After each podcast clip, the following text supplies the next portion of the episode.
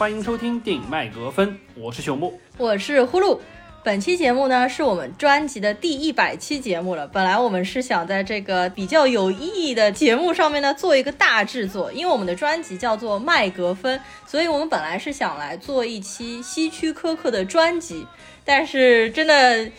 有点困难，然后朽木最近工作又特别特别的繁忙，所以呢，我们把这个大制作的项目就往后延迟了。嗯，然后呢，正好碰上今天我们要聊的这部可以算是意外之喜的一部片子，嗯，就是《扬名立万》。哎，我们觉得这个题目好像配一百期专辑也挺红火的感觉。对 对，是的，是的。所以聊起这期节目，对对，没错。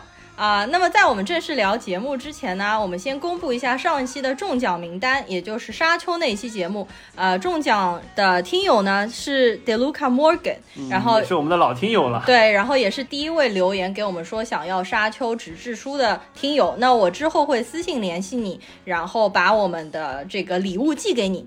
那么另外呢，我本期节目还会再送出两张电影票。那么送出的电影呢，是最近在国内热映的白百合主演的悬疑惊悚恐怖片《门锁》。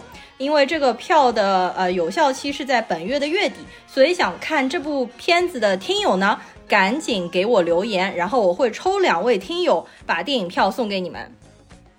OK，那么接下来呢，我们就进入主题，开始来聊一聊这部《扬名立万》。嗯。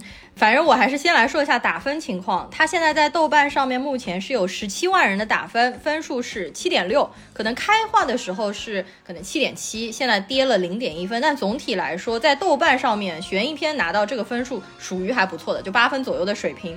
然后它的票房也还比较不错。现在是上映的第十一天，目前的票房是三点八六亿人民币，然后预测的内地总票房是六点八亿人民币。我觉得对于一部就是说成本非常的小，然后导演也是新人导演，另外就是前期我觉得他真的没有做什么宣发的电影来说，如果能到能够达到这个票房，应该是蛮不错的一个情况。绝对是一匹黑马。你想想，其他很多宣发了很厉害、大制作的片子，在国内连一个亿都没有拿到。嗯，而且这部片子感觉啊都没有什么对手。都是同行衬托，然后就显得它特别的好。这部片子的确没有什么宣发，我实际上也是在我们群里，应该在这部片子上映的前几天，群里有一位听友说这部片子就是质量比较不错嘛，然后我就注意到了这部片子。完了之后，在我看的。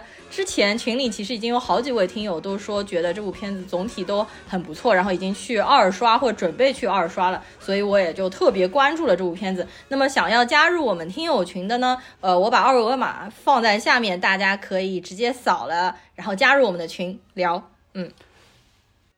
我们实际上是这部片子已经上映一周，已经口碑发酵的还比较不错了。昨天晚上刚去看的，要不你先说说看你对这部片子的看法，以及你看的过程当中愉悦感啊这种怎么样？呃，这部片子既然主打悬疑，那么剧本肯定是第一核心要素。整体上，我觉得从剧本上来说，它的丰富度和它的张力是够的。两个小时的时长，说实话看了不会觉得很长，而且当中基本上三个场景，然后两次高潮，两次反转。人物的表现基本上会把你一直带在节奏当中，不会有太出戏的感觉。虽然就是有些时候有一些场景，我们会觉得有一点点拖沓，让你的脑子有一点停下来的状态，但是很快就过去了，所以我觉得还 OK。而且毕竟新人导演，我可以理解他有些场景不想剪。嗯。那么回过头来说，就是说我让我最觉得值得玩味的一点，或者说这部片子和其他的，比如说像《利刃出鞘》啊这类的片子不一样的地方，就是在于它这个剧本，我给它四个字总结，就是亦正亦邪。正是证据的正，邪是诙谐的邪。就它的剧本实际上是游走在非常严肃的本格逻辑和一种具有创作班底自带的这种网综或者网剧的这种。是互联网搞笑的点的这种黑色幽默的交界线上去做他这么一个剧本的展开，有些时候我就有一点模糊了，说他在当中的一些内涵到底是想严肃的去走逻辑线呢，还是说只是想戏谑的秀一下而已？嗯，这块可能我觉得是比较有意思的一个地方，与众不同。好的，昨天看的时候你明明笑得超开心啊！我觉得他当中说到很多梗，有一些甚至是烂梗，对吧？然后我看你笑得超大声，好吗？对，有一些烂梗确实我还是会心的笑，而且 对啊，确实就挺挺解压的啊。是我我觉得看的过程呢是愉悦度还比较高的，我觉得它应该算是悬疑推理和喜剧元素两方面平衡的比较不错的。就比如说唐探好了，它其实也是这两方元素有结合。那我觉得它的确是比唐探，至少是唐探三要比唐探三要好很多，是我比较个人喜欢的一部片子。另外，我对这部片子有天然的好感，因为有两个原因。第一个的话呢，我本身就对上海民国的题材有天然的好感，加上这部电影当中还是有蛮多呃上海话的对白，我听了 也会蛮亲切的。然后第二个呢，这部片子。它虽然是一个悬疑片，它也是一个封闭空间的群戏，但是它和一般的封闭空间群戏不一样，就是比如说像《利刃出鞘》啊。什么风声啊，十二怒汉啊，这个男人来自地球啊，这些大家都非常耳熟能详的那些剧里面呢，呢他们都身份都是啊，就是说普通人。但这部片子里面的身份全都是电影人，都是我日常非常喜欢关注的这一些，比如说电影导演啊、编剧啊、演员啊，我很想了解就是这些幕后的故事。那么他在整部片子当中结合了这些元素，然后也给出了一些电影的拍摄者和创作者他们面临的一些。些困境，就戏里戏外，我觉得都是挺有意思的。对，包括在这块，就电影创作和商业化之间，实际上也嘲讽了很多东西。嗯，对的，我们看的还觉得蛮解压的。对的，没错。这部片子呢，现在的名字叫做《扬名立万》，英文呢叫做《Be Somebody》，就是呃，反正成为有名的人。那我后来在看的过程当中，一直就在想，为什么叫这个名字嘛？好像是因为电影当中有一句台词，就是说。我们想要扬名立万，是不是那个陆子也？好像陆子也说的，对，鲁子牙。然后好像是他讲的。那后来我有听这个导演，就是刘询子墨的一个采访嘛，他实际上说这部片子最开始想要的名字叫做。一部电影的诞生，你就可以看得到，实际上还是导演的一个迷影梗，就比如说一个国家的诞生啊等等。一个电影的诞生，我觉得，呃，一部电影的诞生，我觉得其实这名字还挺好的，而且听上去就很文质彬彬，很有迷影梗的感觉。嗯，但是可能取这种名字会让人联想不到是一个悬疑片，可能就门槛还是有点高，而且加上他说好像这个名字已经被人注册掉了，所以他们也没有办法用。最后他们就是用了电影当中那一句台词。然后把这部片子叫成了《扬名立万》，我觉得好像也挺好的。而且作为新人导演的话，这个名字也很吉利啊，你觉得吗？对，我觉得这个名字《扬名立万》现在实际上是比较容易打响市场的一个名字。你真的叫一部电影的诞生，虽然。呃，这个名字更加切合住主题，因为他们这帮人本身是想扬名立万，但最终实际上就是说，对于这个案件的还原已经不重要了，对于真相的揭露已经不重要了，真正是怎么样把这个东西作为一部电影，然后抛在就是说公众的记忆当中，这个是核心。但是我觉得就是说，呃，叫那个题目，估计现在的票房和口碑是达不到现在这个关注度了，不是会太多的。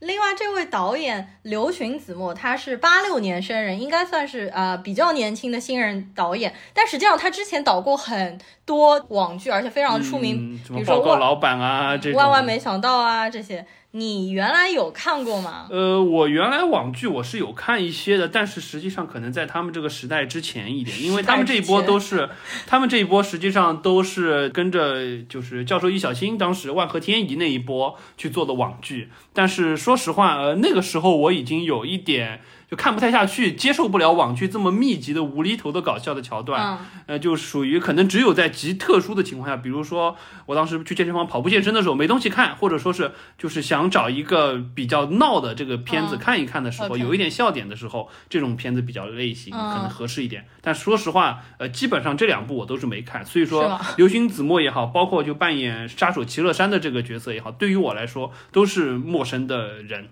啊，然后里面那个五指好像也是，他叫柯达，好像也是他们之前万万没想到一起。不熟悉了，我确实不熟悉。剧组的对，呃，其实我也是不熟悉的，因为我的确不看网剧，就是的确是不了解这些导演以及演员的。我实际上是看了《扬名立万》，我才回去看了。万万没想到，就是刚。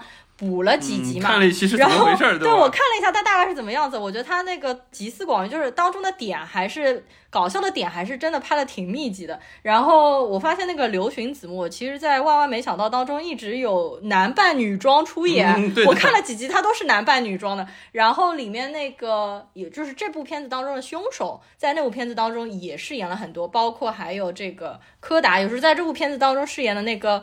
呃武术的，就像李小龙一样的那个，对他其实也是很早就跟他们一起合作了。实际上他们应该都是自己的团队的一批人来做的，所以说整体的感觉应该还是非常的熟悉和非常的友好的。另外，我在听刘群子墨导演的采访的过程当中，我还听到他有说，他想拍《扬名立万》，实际上是看了一部日本的电影，那本。电影呢叫做广播时间，然后我一听就非常的兴奋，因为我非常的喜欢广播时间。那部电影名字就叫广播时间，然后叫英文是 Radio Hour，是我非常喜欢。我之前也推荐过很多次日本的金牌编剧三谷幸喜自编自导的一部剧，然后应该也是挺早的，九四年的一部剧。它和本片《扬名立万》的确。在故事的内核和初衷上面是有点像，但是那一部不是一个悬疑剧，《扬名立万》是一群电影人对于拍出一部电影的一个纠结和挣扎。那么，广播时间那部电影呢，讲的是一波广播人，就因为可能九十年代他们就是还是广播剧盛行的一个时代，然后包括广播剧里面的制片人、导演。播音演员、旁白以及编剧，他们一些人互相相处，然后也是脑洞非常大的，就是在一个封闭空间内的两个小时的戏。那部戏我可以打五颗星，然后顺便再安利一下三股信喜这个金牌编剧他的其他的作品，比如说古田任三郎啊，我说过很多了，《魔幻时刻》、《校之大学》、《大空港》。基本全是封闭空间的群戏，很多封闭空间的群戏，你就可以看出，实际上编剧的能力是非常非常重要的。这几部日本的那个电影都是我个人非常喜欢的。如果对于这种群戏感兴趣的听友，可以去搜一下三股信息，然后看一下我刚刚推荐的这些电影。呃，那么接下来我们还是说回这部片子吧。呃，我们刚才把就是说导演和一些创作的一些信息说了，接下来我们要不开始说说演员和他们在剧中的呃角色塑造好了。OK，呃，要不首先从先从就是说尹正饰演的这个，相当于是一个非常较真儿的难搞的这么一个，当年是记者，后来变成编剧的这么一个角色的李家辉，成为影评人。对，从他开始说起好了。呃，首先我说一下我对他的感受啊。嗯。整部片子，说实话，呃，我觉得他是唯一的一个正经人，而且是属于。过于正经，正经到和整个句子的格调以及周围所有的演员显得格格不入。从头到尾，他几乎是没有什么不承担什么搞笑剧段的。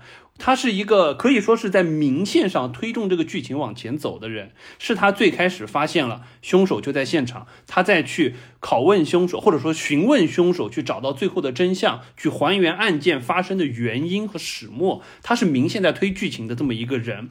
那么整体上来说，我觉得会导致有一个什么缺陷呢？就是这个人物实际上没有弧光，他变成一个很功能性的角色，一直在干一件事儿，而且融不到别人当中去。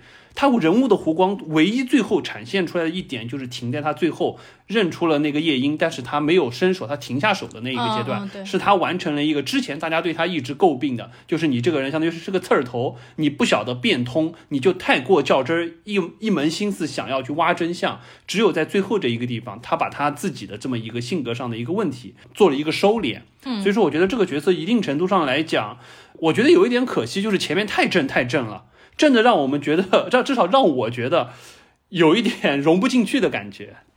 呃，接下来我们聊的话，一定都要剧透了。所以说，如果说没看过这部电影的，我觉得可以看完了之后再来听，因为这毕竟是部悬疑片，可能剧透还是会有一些影响的。那肯定。呃，对啊，是的。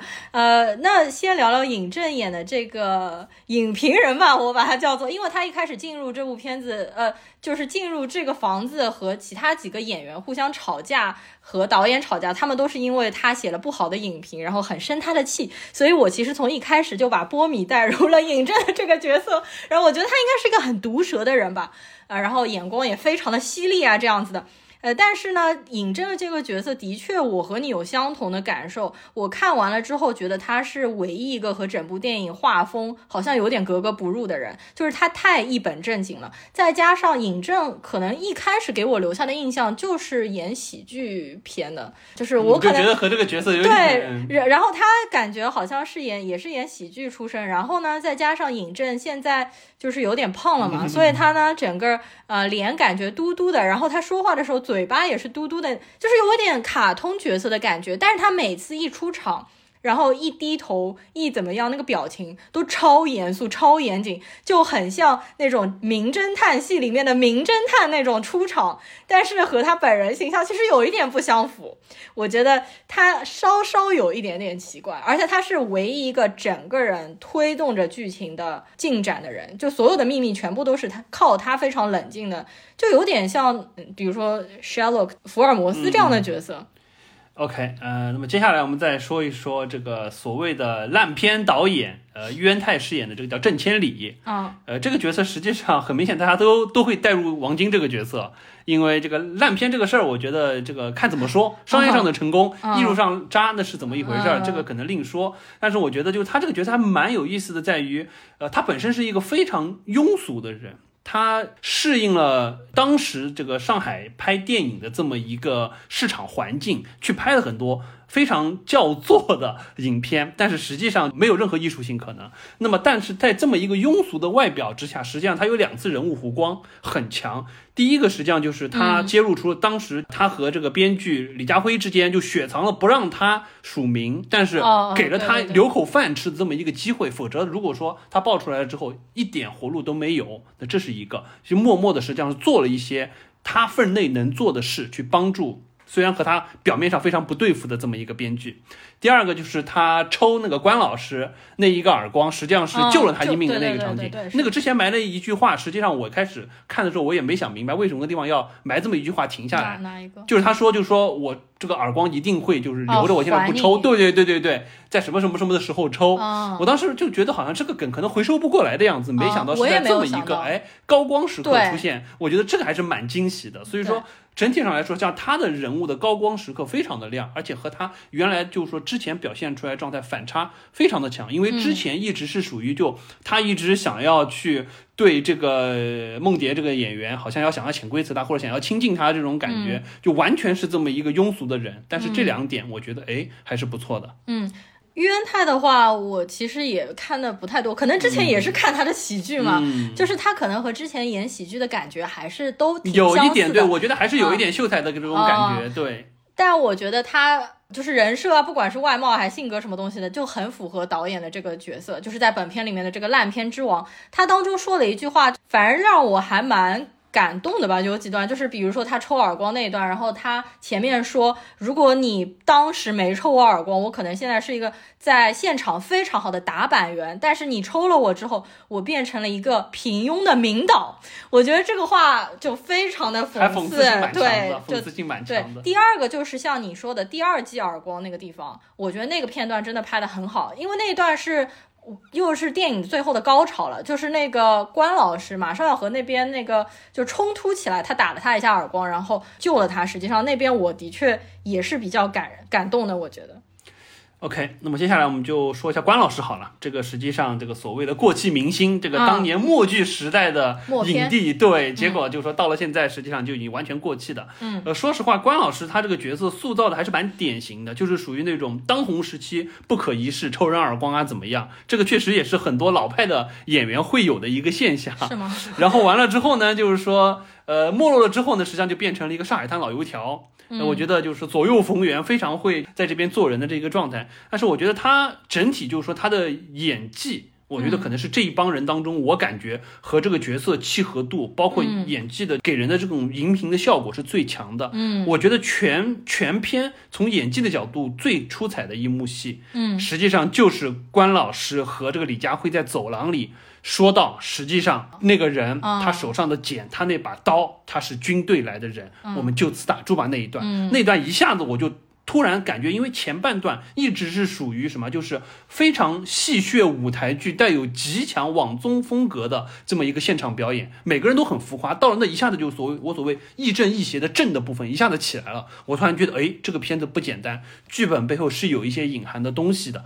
他那一幕就一下子把人的心抓起来了。我觉得他那一度的演技是我看到目前为止回想起来，我觉得可能演技最炸裂的一段。所以我觉得我对于他这个演员。呃，塑造这个角色，我觉得还是很认可的。嗯，没错，就是其实整部戏看下来，我最喜欢的一个角色，或者说我觉得演技最好的、最明亮的。就是演关敬年关老师的叫杨浩宇，我是觉得他脸有点熟，但实际上我可能想不起来他之前演过哪一些戏，而且他在里面说的上海话都非常的标准，就让我以为他是上海人，因为他在当中实际上要表现出那种上海老油条的感觉，包括呃他当中说很多就是和那个他注意到了军阀的事情，然后他把。呃，那个谁叫出去了？呃，把编剧李佳辉叫出去编编剧叫出去，然后他会说：“哎，能猜来北欧秋跟相依。”就他他当中很多这种话都是说的非常的标准的，就给我感觉就是我身边的那种呃上海大叔的感觉吧。就是有时候想讨好人的时候就会非常的讨好人，想要严肃的时候又非常的一本正经的那种感觉。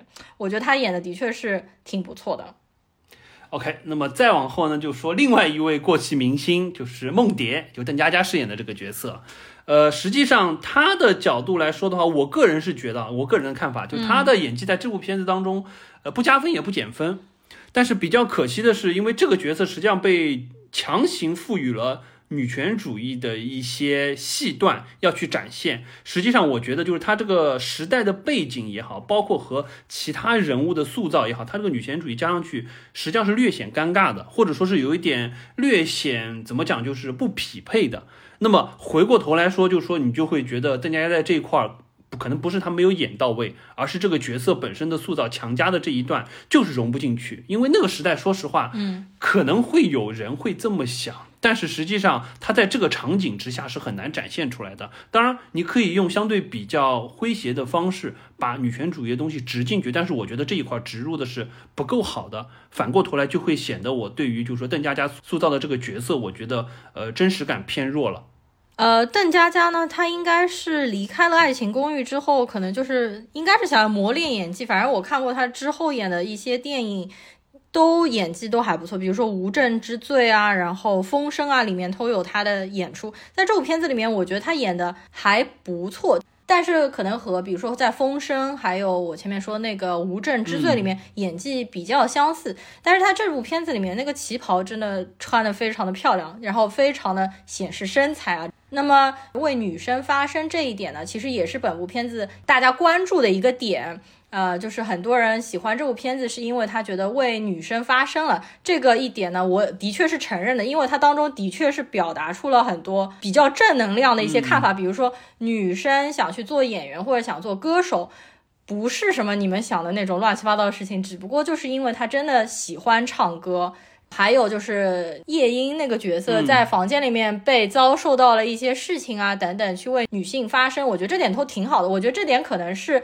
年轻的导演才会拍的，就是如果是在老一波的六七十岁，你看男性导演根本不会拍这个，可能不会顾及到不会顾及到这个。但是我觉得，作为八零后的年轻导演，现在在拍片子的时候就注意到了女性的一些困境，我觉得这点其实是挺好的。我觉得唯一没有做好的，可能是因为这个电影的年代感，就是说，如果你放在当年呢，女生是不会这样讲的。但是你这个电影呢，又想传达出就是说女权。的这个想法要怎么样融合的更加好一些？就是说，对我觉得这个确实是，呃，刚刚你说到，就是说，我觉得这个确还是真的是，就是年轻导演，尤其是当时是做。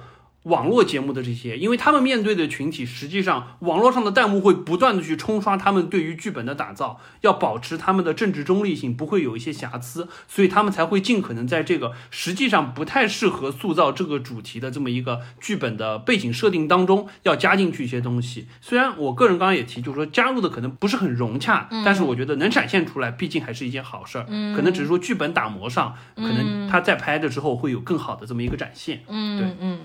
呃，然后我们再说下一个角色，是谁？呃，就是那个呃回国的那个武术替身小达，OK，就是什么，就就相当于想有着李小龙梦的这么一个这个这个武打演员。他说实话，我觉得就很功能性了。基本上我对于他的定位就是一个，就和他原来在网络节目当中对提供的是一个属于笑料提供者。嗯，当中不管是比如说这个尹正不断的想把果盘弄到地上去吸引大家注意力，他身手矫健，一个个都接起来。那边我还真笑了，我觉得还蛮搞笑。就就对，是有就可看网剧就意料到肯定会有，但是他的我没有就他的那个表情配上这个感觉，还是就反正让我会觉得一下子又回到了网络小荧幕看那些综艺或者说是那些网剧的这种状态。但是我觉得融合的还行。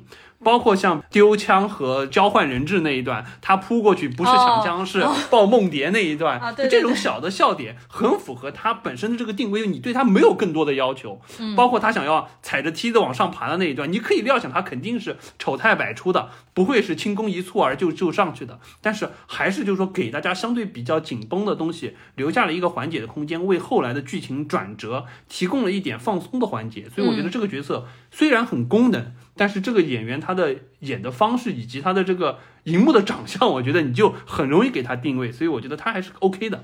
我觉得他演的其实还可以的，就是当中插科打诨的一个角色嘛。就是如果失去了这个角色，应该失去了很多的笑点。然后包括他当中，呃，就是要爬到那个那个是天那个叫什么？呃，实际上是一个通风道啊，对对，通风管道那边。但是通风管道那边可能就是稍微花的时间有一点长，有点，我也觉得有点长。对对，然后通风管道这边其实很神奇的是。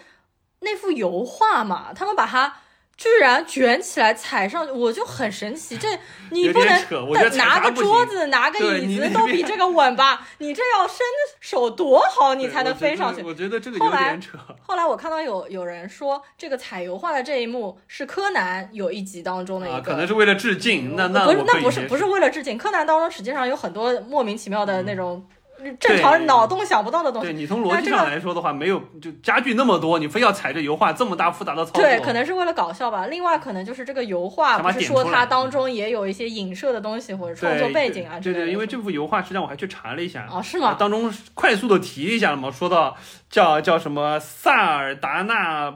帕勒之死，很拗口的一个名字。说实话，我看到这幅油画的作者应该是马拉之死的那个油画作者的徒弟画的啊。OK，对马拉之死，对，反正这幅画之前确实是没听说过，但是因为它的主题实际上是一个是一个国王，然后他在。王之将死的时候，依然就下令去杀死了他的宠妃，包括试图去焚毁整个宫殿。实际上就展现了一个什么？展现了一个就是掌握权力的人可以在任意的时候将普通人的生命玩弄在手掌之上，即使在他即将失去权力，甚至失去自己生命的那一刻，也是这个样子。就和三大佬在自己的这个这个密室当中，对临死之前依然在。做着不光这个临死，不单单是说凶手把他们杀掉，甚至实际上是他们三大佬在上海滩立足的时间已经到了最后的时间节点。对，因为这个实际上就是我我之前有看过嘛，就是说，呃，这可能到之后再展开说吧。因为这三大佬这个事儿，我觉得可能和故事当中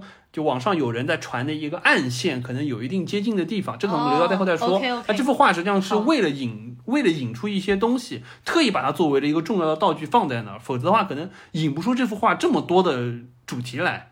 哦，但是因为这幅画，如果说你不是事后去搜啊，或者怎么样，不太清楚，根本不会有人注意到。我后来看到好像这幅画就是左下角实际上有个男人牵了一匹马，就是暗示那个凶手嘛。然后右下角有一个人绑着那个女主角，实际上是凶手在就是说威胁那个。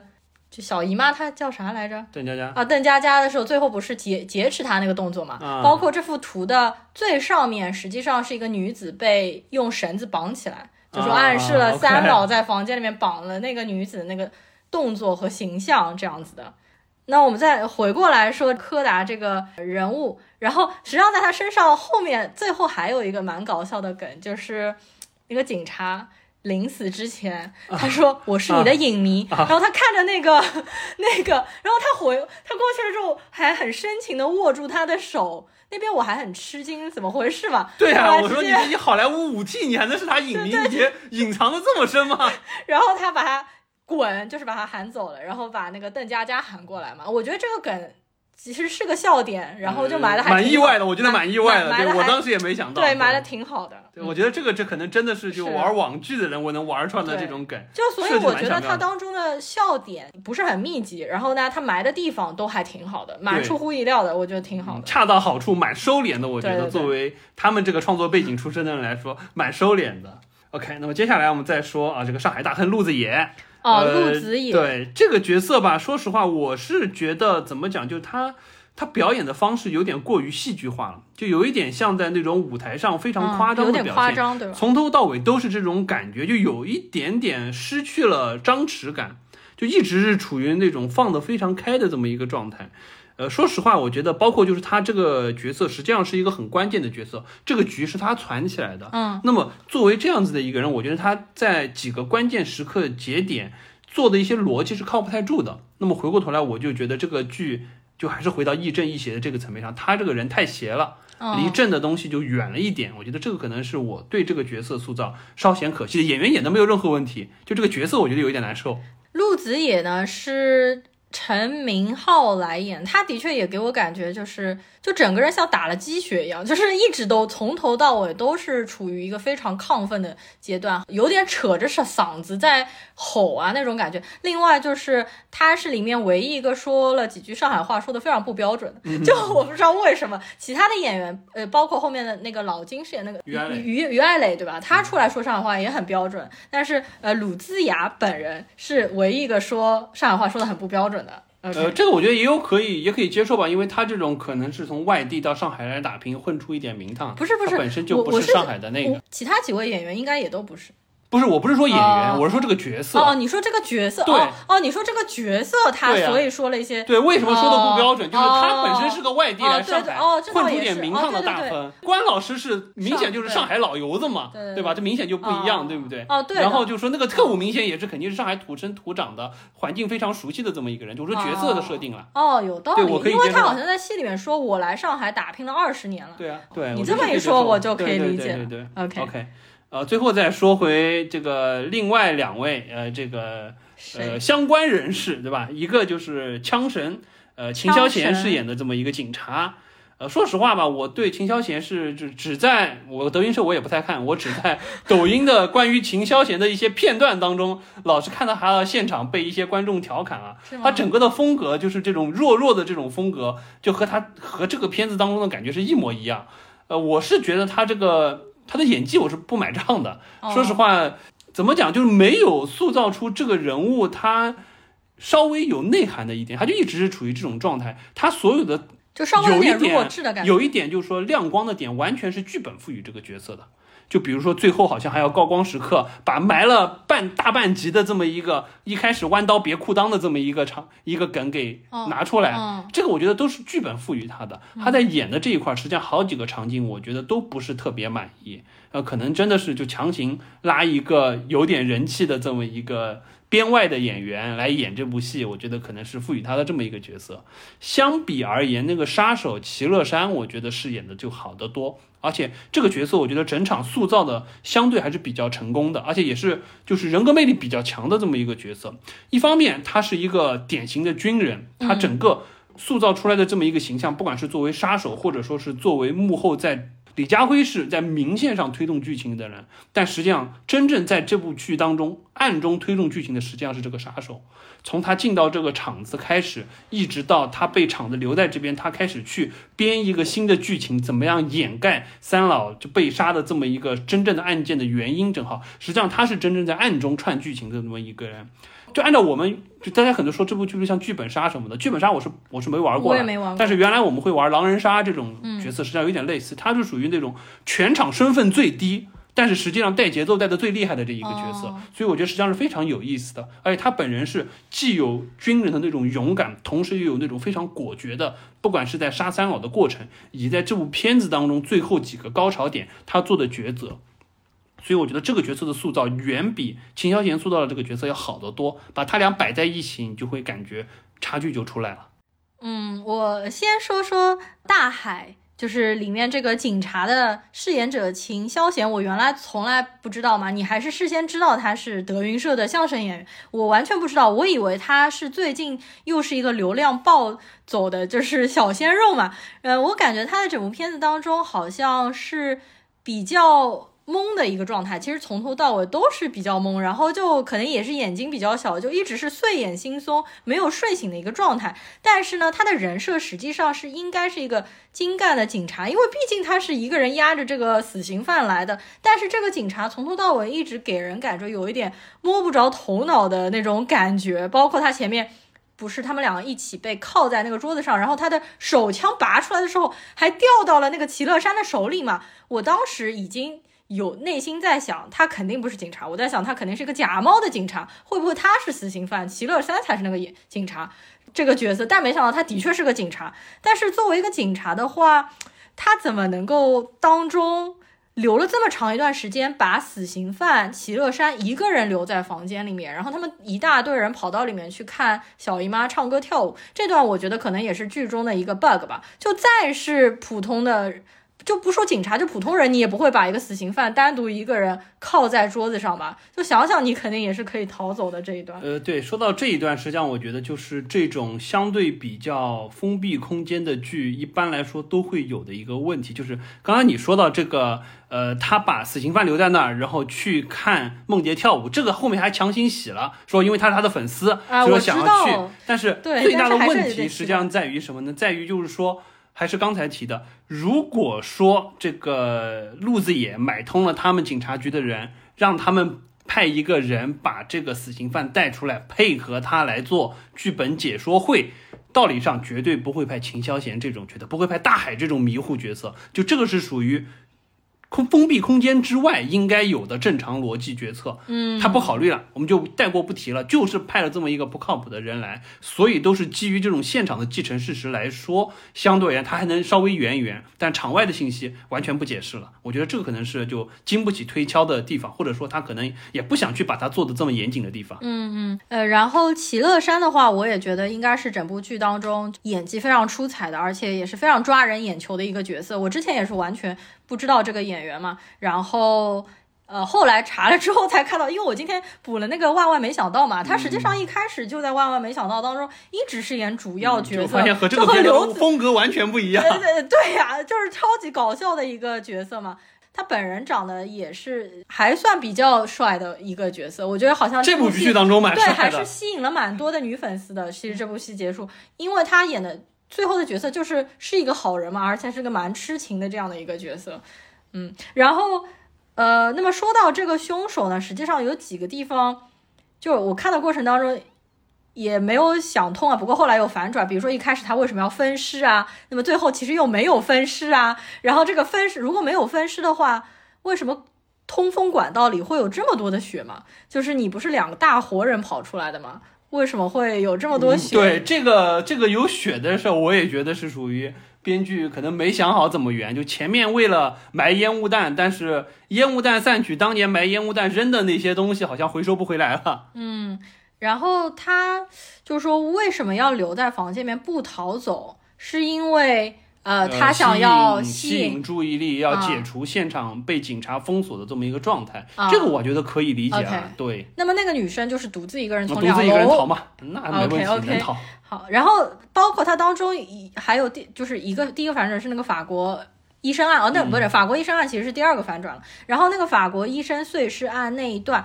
就是他在现场看那些材料，然后临时编出来的这个，这个非常像美国的那一部悬疑片，叫做也是呃 Kevin Spacey 主演的《非常嫌疑犯》，同样就是就是在桌子上面看到了一个东西，当场有的信息，就临时编的一个故事。对，这这个是经典的片子，对，那个是非常经典，有致敬那个东西了。是的，没错。那你觉得，比如说这个什么双重反转，你感觉怎么样？呃，我觉得整个双重反转，既然说到这个，我们索性就把剧情快速的、快速的捋一遍。我们觉得当中比较有意思的点，好了。好的。对，就是说，呃，基本上第一个章节就是一个非常，就大家可能说和剧本杀最接近的这么一个环节，在一个圆桌前，大家去开剧本讨论会，然后每个人各自去塑造自己的角色。我觉得第一章节基本上我还是比较满意的，它相对而言就是说风格相对比较诙谐，但是呢又有尹正的这个角色带着大家再把一些关键的点剖开，从他开始看到就是说桌子下面的这个手铐脚镣开始，就开始这个剧开始让你哎觉得紧张对。开始有有看头了，就是希区柯克所谓桌底下的炸弹，是没错。然后完了之后，整个第一章节基本上在这个房间当中，我觉得都还可以。包括他的一些剧情的转折和冲突的升级，嗯，相对而言都还不错。而且这几个人人物脸谱的刻画，就外层表象上的那些脸谱刻画非常成功。而且确实因为是在说电影的事儿，我们觉得看了当中有有一些嘲讽的地方，还是蛮有意思的。没错，对。然后当中也有一些就是说比较搞笑的点，比如说他打我马这个，这个我是真笑了，这个是真没想到。周董估计也没想到他的台词能被这么用来做梗。就是我叫他爸，他打我马，我我也笑了。关键是这段完了之后，那个还会强行解释说，哦，这个是不是创伤后遗症？他把他打我妈的这件事情，用就是说创伤后遗症的这种 PTSD 的方法，记忆重塑成了他打我马，塑造成了一匹马的形象。我也是觉得。然后。我不是听那个导演采访嘛，那个导演还说他担心这句话加在里面，大家听不懂，怎么可能呢？我觉得八零九零零零后的也都可以知道周杰伦应该也是吧？周董的这首歌，我觉得应该还是蛮出名的吧？对对啊，对，是的。所以说这当中还是有一些梗，我觉得还是不错的，而且是属于就是在在一开始的这么一个相对呃没有那么正的这么一个环节当中，把很多笑点恰如其分的。掺了进去，包刚包括我们刚才说到这个这个这个武术替身小达所来的这几招，我觉得还是蛮有意思的。包括还有一个是什么呢？就是说他们因为设架了一台摄像机在那边，就会有一些时不时的对着镜头刻意去说的话，这个我也觉得还是蛮有意思的。和一般的这种就像十二罗汉这种非常严肃的一个房间当中大家讨论案情的这种方式是不太一样的。所以我觉得第一段看的还是比较舒服的。嗯。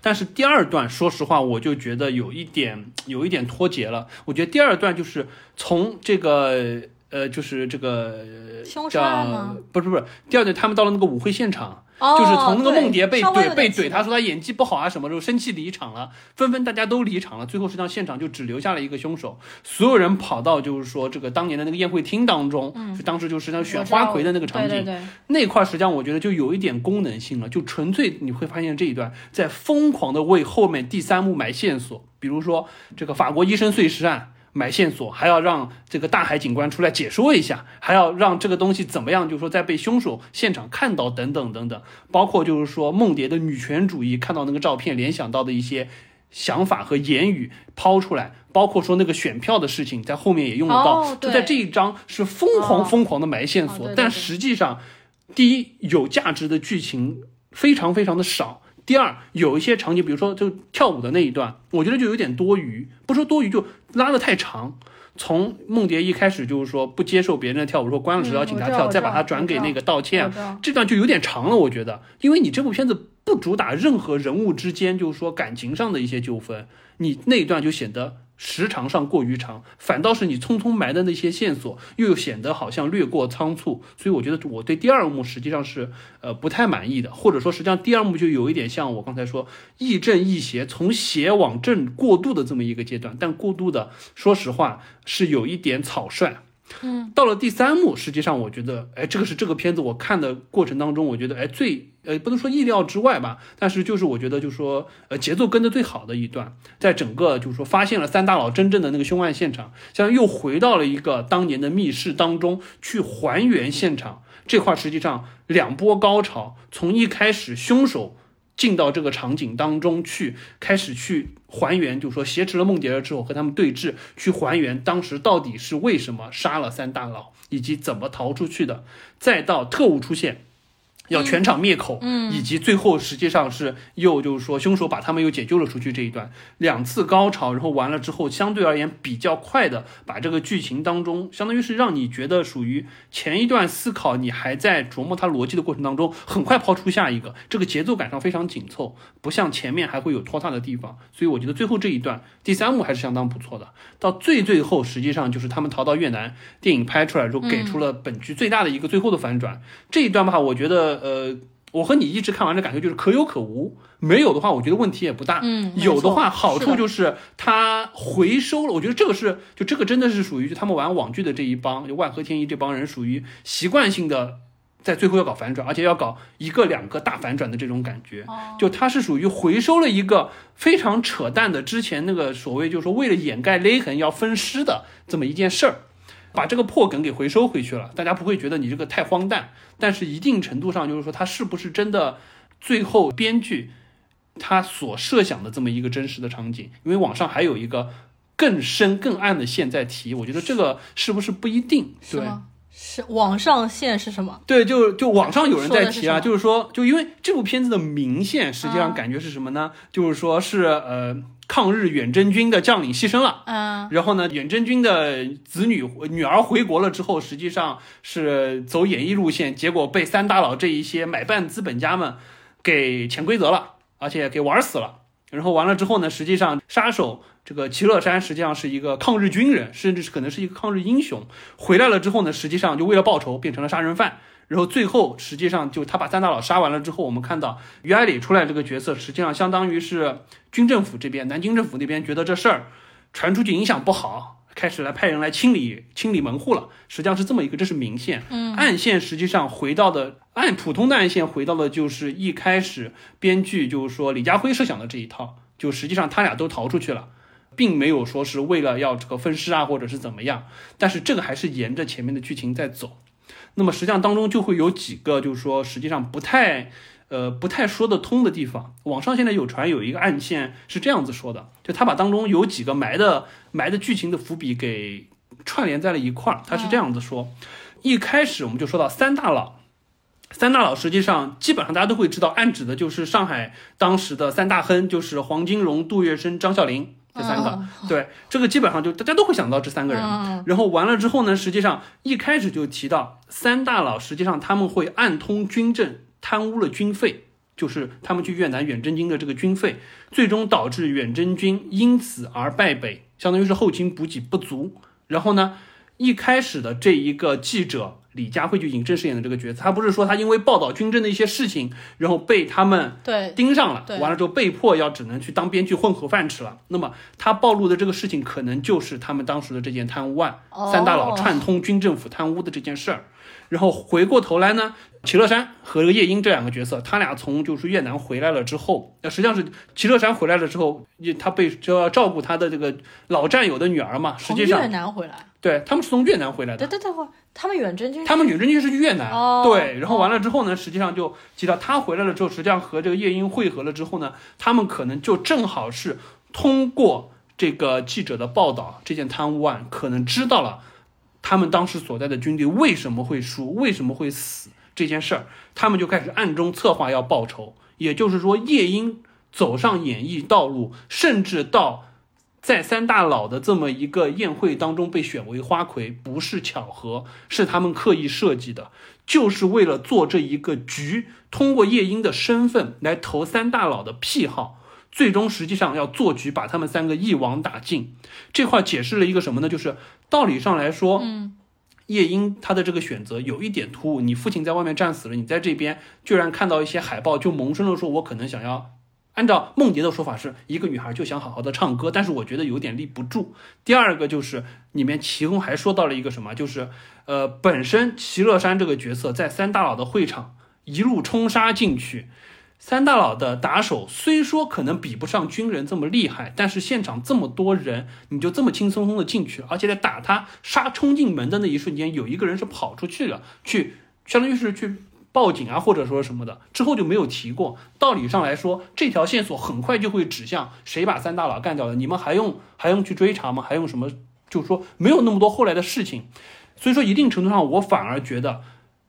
齐乐山之所以能杀进去，里面是有暗线的。这个暗线有可能是夜莺，他本身就是作为一个卧底进去的，或者说，甚至本身三大佬被干掉这个事儿，就不单单是这两个人单独的行动，这两个人的背后实际上就是有军政府在做手脚的。因为这部片子本身的背景，导演他们也在说，实际上创作的背景就是故事设定，实际上是在。抗战结束之后，解放之前的这个时代，这个时代实际上就是上海做大清洗的时候。这个时候，国民党老蒋蒋光头已经带人往小岛上去跑了。那么回过头来，上海的这些人实际上是在做清理的。一定程度上，他们三个人就是三大佬，就已经到了帝国末日的这么一个阶段。就开始是属于要被清理的对象，就和那幅画上王之将死的状态是一样的。同时，三大佬当中，我们说到就影射上海的黄金荣、杜月笙、张啸林。张啸林是怎么死的？张啸林就是因为他在上海滩，后来日本人来说他投日了，然后完了之后被蒋介石觉得你小子居然干这种事儿，后来实际上是被南京政府干掉的。一定程度上就和这个案线当中提到的，也许齐乐山和叶英背后实际上是有军政府，是有南京政府在做事儿。他们是觉得你们三大佬平时在上海滩呼风唤雨、坑蒙拐骗，做什么生意都可以，没问题，只要你不要干扰到我的军事行为。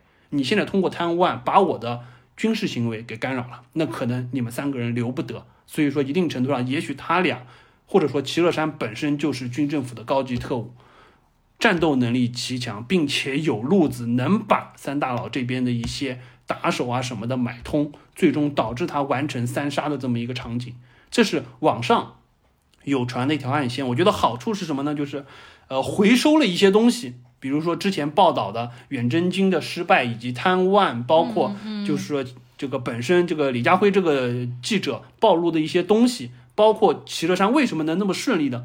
干掉三大佬，我觉得把这些东西串起来比较好。当然，是不是真实的这样子，我觉得这个大家各自有各自的看法。这个就像这个片子最后说的，影片拍出来了，你们的解读归你们。这个一定程度上，但我觉得我还是买买单这个东西的。我觉得这个东西和政治背景以及刚才我提到的一些创作的时间设定，包括三大佬当中张啸林的下场，我觉得是有接近的。所以我觉得这个可以抛出来让大家讨论一下啊，这个还蛮阴谋论的，我我还没看到这个看法嘛。然后，但是这个的确呢，就是说你要说他和电影当中那些远征军啊、军阀的那个势力交代的背景呢，的确就比较有相关性。哎，但是他冲进去杀他们，他不是就是当时已经开了门了吗？他不是已经就进去了吗？就在他的在他的自述里面，这都是他说的说法，对。但实际上，那那你是觉得他一路杀进去，就把当场的其他的，比如说服务人员，乱七八糟也都杀掉？不是，我觉得就他以一己之力完成这么一个多杀的这么一个行为，并且不走漏风声，我觉得是有一点难的。嗯。所以一定程度上，我觉得是这个事儿，就我的核心就是觉得，嗯。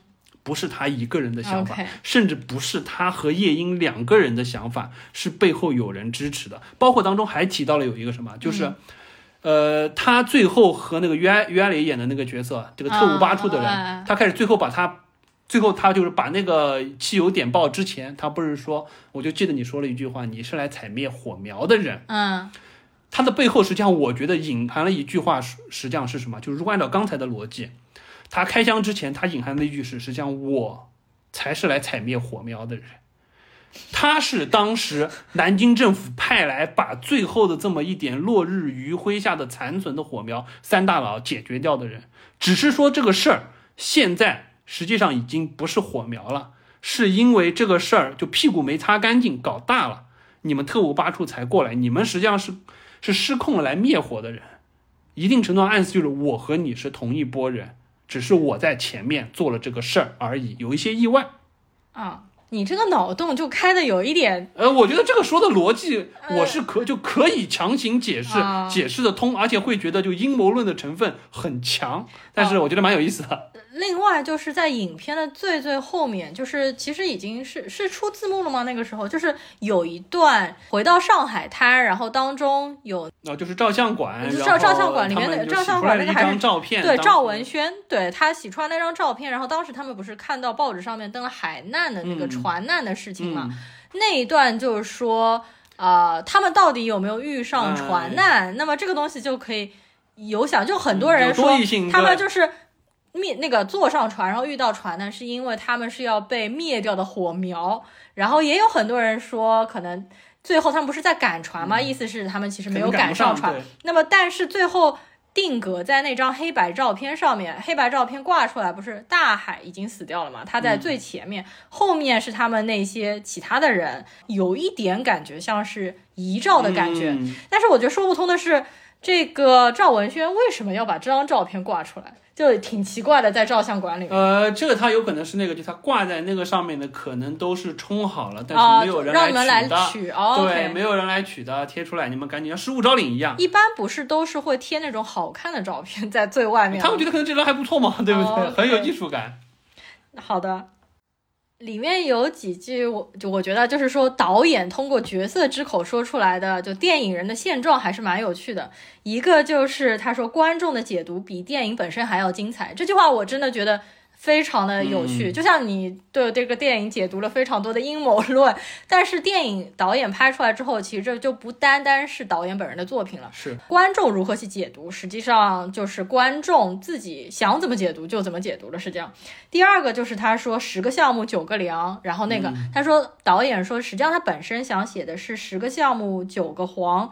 电影行业很正常，但是后来因为上级说不能够提到说电影行业，所以他们才改成了商业投资很正常。对的，我觉得还是蛮有趣的。好的。那我们这一期节目呢，就差不多聊到这儿。没想到还真的聊的挺久的，对，就 快一个小时了，就不知不觉感觉就好像还蛮多东西可以拿出来扯一扯的。对，我觉得这也是这部剧的一个魅力吧。反正我觉得就是在十一月份这个非常冷淡的档期啊，这是唯。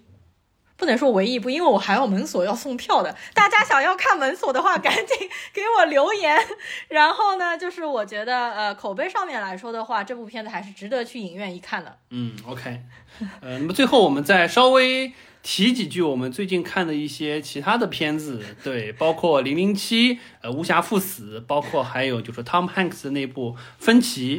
呃，以及就是说之前争议比较大的那部《上汽》，对，就稍微聊聊吧。这几部片子，因为我本人看完了之后，嗯，感觉好像没有特别多想聊，就没有特别的喜欢某一部片子，所以就并没有想拿来做第一百期节目。对，就感觉聊点比较少，好像三部加一块儿可能还没我们这一部这个扯的东西多。因为我本来就不是零零七的受众嘛，零零七实际上我们看完，我们两个人应该都给了差不多六分、六点五分这样的感觉，就是前。前面意大利和古巴的戏，我觉得都拍的很很不错。然后那个就是新的邦德女郎，就那个女特工，就古巴那个真的很美，就当中那个黑色晚礼服啊这些。但是到后面的确会给人感觉非常奇怪，包括零零七和大反派打的时候，我又睡着了。对这部片子，我也是觉得实际上呃最。进剧情上或者说是整个结构上最完整的是在意大利的那一段，我觉得就是说相对而言，就那块的剧情紧凑度以及合理性都很强。然后就是说在古巴那一段，那基本上我们就说到，呃，新的这么一个荧幕宠儿安娜德阿玛斯，她在二零四九当中也有很出彩的表现。在这部片子当中，古巴那一段几乎是量身定做了这么一个角色，确实让我们觉得眼前一亮，而且他那种。又显得有一点呆萌，又显得实际上打起来非常干练的这么一个塑造，我觉得很讨喜。嗯，但是到这之后，我觉得剧情就开始越来越不堪重负。因为他肩负的零零七要收尾，最后那一段打斗，说实话，我是觉得，不管是从打斗的场景的设置上来说也好，包括人物的动机合理性上也好，包括实际上本身，呃，雷亚塞杜的这个角色的塑造也好，包括就是说拉米马雷克这个角色的塑造也好，我觉得都不太让我觉得顺畅。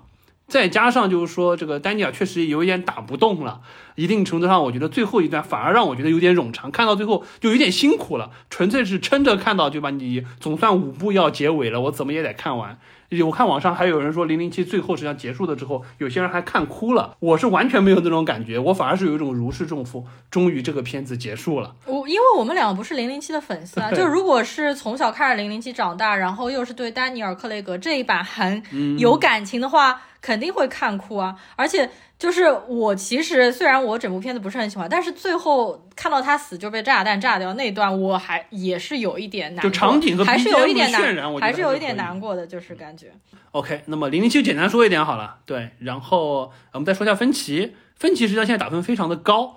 但是，呃，诶诶，分歧打分非常的高啊，分歧没有打分非常高，现在好像八点几吧？不是，哦，对，就是分歧是在国内外打分差距非常大的，就是在国内豆瓣上八点四，在国外的上，国外那个 M D B 上面应该是七点五、七点六，就是差了有将近一分这样子的。对，但我觉得就是八点四打分，说实话是真的是蛮高了。嗯，这个我看完，说实话感觉平平，就是。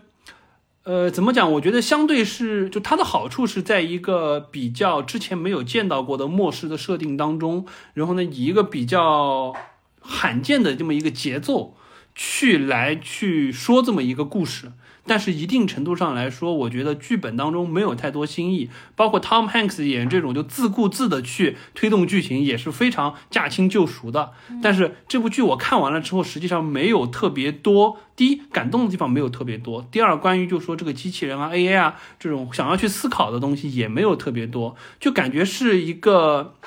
是一个不想引起你太多思考，你就慢慢的跟着他这个节奏看完，心中可能潜移默化有一些沉淀就结束了的片子。所以说我对他可能也就是一个呃七分左右的感受吧。对，完成度没有问题，但是比我的预期好像少了一点。对对，分歧也是，嗯，他应该是属于蛮温情，走温情路线。我刚查了一下，M D B 上面现在是六点九，国内是八点四，差的真的非常的大。就是说分歧也是属于。呃，他煽情的点没有打到我的点，然后呢，我是觉得，因为狼叔之前，比如说超能查派、铁甲钢拳，包括像这种呃感觉的电影，我看的比较多，所以我看完了之后也感觉就一般。但是我看群里面有大量的听友，他们都是非常就是受到了这部片子的感动啊，这样子的。嗯嗯，那嗯，然后还有就是上汽，呃，上汽呃，还是我先说好了，上汽。平心而论，如果说不牵扯到任何的，就是说华人的这么一个创作背景来说的话，这部片子在我这里是不及格的。因为前面所有的文戏部分，说实话没有任何出彩的东西，而且是非常就是漫威的那一套，就是说起源电影展开的这种方式，和蜘蛛侠的一开始有一点像的这种感觉，我是非常不喜欢的，就看烂掉了。既没有足够强的中国元素。也没有，就是说他稍微带入了一些，就是华人在海外的这么一个经历的状态，稍微有一点。但是最可惜的是什么？到了最后的，因为你道理上还是一个超级英雄的起源电影，你到了最后打斗打斗的那一段，不管是就打斗的动作的设计、特效，OK，我可以接受，还可以。但是从打斗的动作设计以及它的就是说，相当于是这么一个神话传说的决斗逻辑来讲，我觉得是就和他这个。扯的程度有一拼的，就是我们之前我非常 diss 过的那部《寻龙传说》的结尾，嗯，无厘头，莫名其妙就结束了。这个传说就这种这种故事，说实话，我们作为国内的影迷，中国的武侠、仙侠、奇幻类的看的足够多了，这个剧本到最后真的是一塌糊涂。所以说，排除掉所有外在的因素，单从这个片子本身的质量，在我这儿是肯定不及格的。所以说，我对这部片子看完了，当时我就觉得算了，还是不聊了，没有任何可以聊的。嗯。对上汽的话，我看完是，反正我是没有看出来，就是辱华或者是争议的点，我是觉得是没有问题的。不过当中大家挖出来了一些。等等，避避障数字，这个我就 这个东西，我觉得很难。对，谁知道怎么回事呢？就我单说这部电影本身的质量，我其实打的是七分，但是我觉得是加入了我自己个人的情怀，因为它当中毕竟这是作为好莱坞的第一部如此大体量，然后全部都是用普通话，基本上就当中一大半用普通话，而且普通话说的非常标准。给我看的过程当中，还是会有一些加入了就是情怀的东西，所以我打分。会达到七分。如果它是一部就是说，呃，普通漫威电影来看的话，可能是达不到这么高的分数的。OK，那么我们就快速的过了一下我们最近看过的，因为这几部片子可能我感觉对，就这三部片子打分可能都是差不多六点五左右，所以呢就稍微聊一聊就好了。那我们本期节目呢，就差不多到这边了。如果想要电影票的听友呢，请给我们留言、点赞，啊，然后我会抽两位听友送出电影票。那我们下期节目再见，一百零一期再见，拜拜，拜拜。